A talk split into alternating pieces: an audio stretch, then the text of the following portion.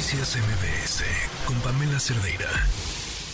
Si quemo y rompo y hago un pinche despadre en esta ciudad, ¿cuál es su pinche problema? A mí me mataron a mi hija. Yo no soy una colectiva. Ni necesito un tambor, ni necesito un pinche partido político que me represente. Yo me represento sola y sin micrófono. Yo soy una madre que me mataron a mi hija. Y si yo soy una madre empoderada y feminista y estoy que me carga la chingada, tengo todo el derecho a quemar y a romper. No le voy a pedir permiso a nadie porque yo estoy rompiendo por mi hija. Y la que quiera romper que rompa y la que quiera quemar que queme y la que no, que no nos estorbe. Porque antes de que asesinaran a mi hija, han asesinado a muchas, a un chingo. ¿Cómo estábamos todas? Bien a gusto en nuestra casa llorando y bordando. Ya no, señores, se les acabó. Yesenia Zamudio, sin duda una de las mujeres eh, icónicas en esta lucha por justicia con este discurso que pasará por supuesto a la historia, pero también por su lucha, por los diversos momentos en los que se ha encontrado, por las formas de exigir justicia y que además hoy nos acompaña porque la Fiscalía de la Ciudad de México anunció una detención relacionada con el feminicidio de su hija. ¿Cómo estás, Yesenia? Buenas tardes. Hola, buenas tardes.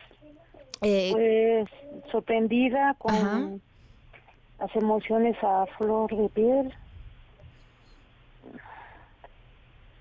Espero que si ya detuvieron a uno, se haga justicia, que detengan a- al otro, al otro implicado y, Ya vamos a jugar escondidas. y pues que paguen, que paguen de acuerdo a las siete leyes. años después, Yesenia. Ay, no, casi ocho años. Pero también ¿Te avisaron antes? Vamos con silencio. Me enteré en las noticias. ¿Te enteraste por las noticias? Sí, y por parte del Ministerio Público de, del área de feminicidios. ¿Cuántas personas faltan por ser detenidas, Yesenia? Mira, hay dos presuntos, pero en realidad son más los implicados. Ujú. Dos son los que lo perpetraron, pero había cómplices. Y uno de estos que lo perpetraron es esta persona detenida el día de hoy. Sí, sí, de los que lo perpetraron fue Gabriel Eduardo y Julio Iván. y, fal- y, y esta otra persona está ilocalizable, supongo. Eh, yo más yo siento que más bien sí es localizable, pero por alguna razón no lo han detenido. ¿Qué, qué, qué tuvo que pasar para llegar a esta detención? ¿Qué, ¿Qué es lo que te dice tu intuición? Porque en este momento se dio y ahora sí, después de tanto Eh, tiempo. Fue la presión, la presión mediática, toda una lucha de casi ocho años, de estar todo el tiempo tras la fiscal pidiendo los resultados, con apoyo de CONAVIN, con apoyo de, de las familias, con, con la presión mediática, con apoyo de ustedes. O sea, no es un regalo, no es un obsequio, sino ha sido a base de estar presionando y presionando y ¿Qué estar sigue, atrás de las autoridades. ¿Qué? Al parecer es la audiencia, vamos a tener una audiencia y pues me tengo que preparar mentalmente, emocionalmente porque el, el hecho de que lo hayan detenido para mí no es suficiente. Yo necesito que le den una sentencia, una sentencia ejemplar y pues hay que prepararnos para lo que sigue. Pues sí, sin duda. Yesenia, gracias por habernos tomado la llamada en momentos como estos. Muchas gracias a ustedes por, por no olvidar el caso de Mari.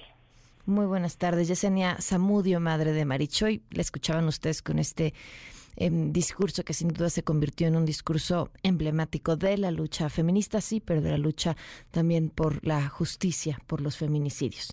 Y, otra detención que ha sido noticia desde ayer y que por supuesto hemos estado escuchando también las voces de, de mujeres, de sus víctimas, fue la detención de Andrés eh, Ruemer con este suspenso de que deciden las autoridades sobre si proceder o no con la extradición a nuestro país. Monserrat Ortiz, en la línea periodista víctima de Andrés Ruemer. ¿Cómo estás, Monserrat? Buenas tardes. Hola Pamela, buenas tardes. ¿Cómo estás? Eh, Pues, pues bien, un poco sorprendida, eh, algo molesta también. Sobre, sobre todo sorprendida por cómo se han dado las cosas. ¿Por qué? Pues mira, un poco como lo que acaba de relatar Yesenia sobre el feminicidio de su hija. Yo también me enteré por las noticias de que habían detenido a Andrés Romer. Cuando nosotros desde hace meses tenemos comunicación, o se supone que teníamos comunicación con personal de la Secretaría de Relaciones Exteriores, quienes prometieron en algún momento mantenernos informadas de cómo estaba llevándose a cabo este proceso a nivel internacional. Entonces yo me entero ayer, yo estaba dormida y me, o sea, yo me entero porque colegas periodistas de radio justamente me empiezan a marcar para que les tome la llamada y les dé una declaración y yo les digo, ¿de qué me estás hablando?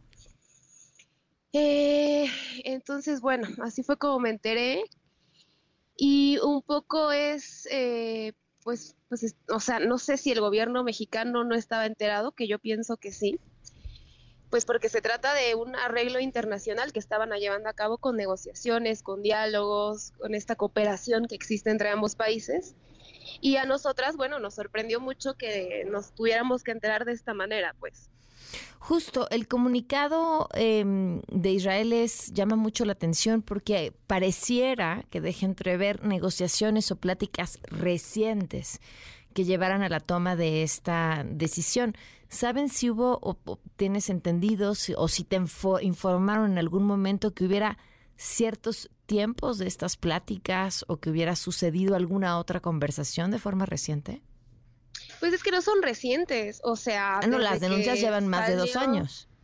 Claro, claro, pero desde que comenzamos a hacer las denuncias, desde que salieron las primeras órdenes de aprehensión, eh, nosotros nos pusimos en contacto con Secretaría de Relaciones Exteriores a través de correos electrónicos, por cierto tengo, donde frecuentemente al inicio nos decían, estamos en negociaciones, estamos hablando, estamos tal, y incluso nuestras asesoras jurídicas, pues, pues también les escribían, oigan, ya hay avances, oigan, ya pasó algo, oigan, hasta que dejaron de responder, ¿no?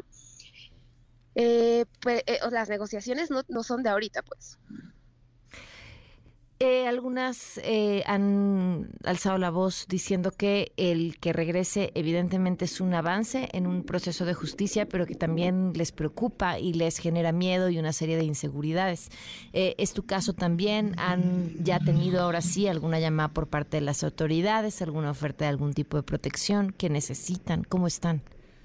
No, absolutamente nada.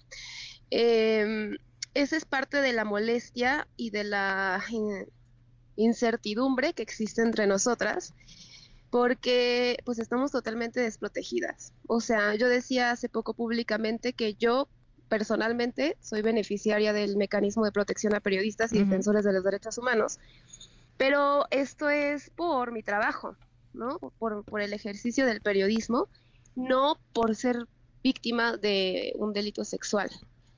Digo, el mecanismo tiene límites, ¿no? Entonces, eh, pues, pues, nadie, nadie se ha acercado.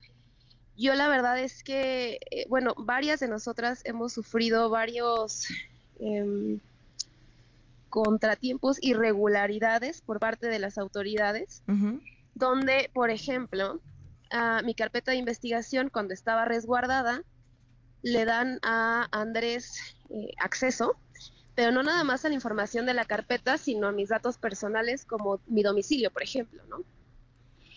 Es ahí cuando él me contrademanda por, eh, por daño civil y la, eh, esta demanda llega a mi domicilio. Entonces ahí es cuando yo me pregunto cómo, cómo consiguió mis datos, ¿no? Yo tuve que cambiarme de domicilio a raíz de eso porque me pareció estar en un estado de vulnerabilidad total con esta persona conociendo pues estos datos tan delicados, ¿no? ¿Todavía te parece que Andrés sostiene los suficientes lazos con el con poder, con el poder, eh, así tan amplia como puedo decir esa palabra, para, para hacerles más daño, para seguir en la impunidad, para salir airoso de esta? Claro, o sea, no, no sé si pueda salir airoso. Eh, no, no, no puedo arriesgarme a decir que se pueda salir con la suya en el tema jurídico, pero obviamente sí, es una persona que todavía tiene poder político, tiene poder económico y la verdad sí tenemos por nuestras vidas, por nuestra seguridad e integridad, ¿no? Sobre todo, pues no sabemos, pues si en algún momento llega a no tener nada que perder, pueda atentar contra nosotras. Monserrat, algo que te parezca importante agregar. Pues eh, nada, o sea, yo, yo sostenía que si había, eh, si había miedo por parte de nosotras, sí, sí lo hay, pero no vamos a detenernos, pues, ¿no? O sea, esto acaba hasta que tenga que acabar y, y seguimos, seguimos en la lucha. Pues te agradezco mucho que nos hayas tomado la llamada y te mando un fuerte abrazo. Gracias a ti. Noticias MBS con Pamela Cerdeira.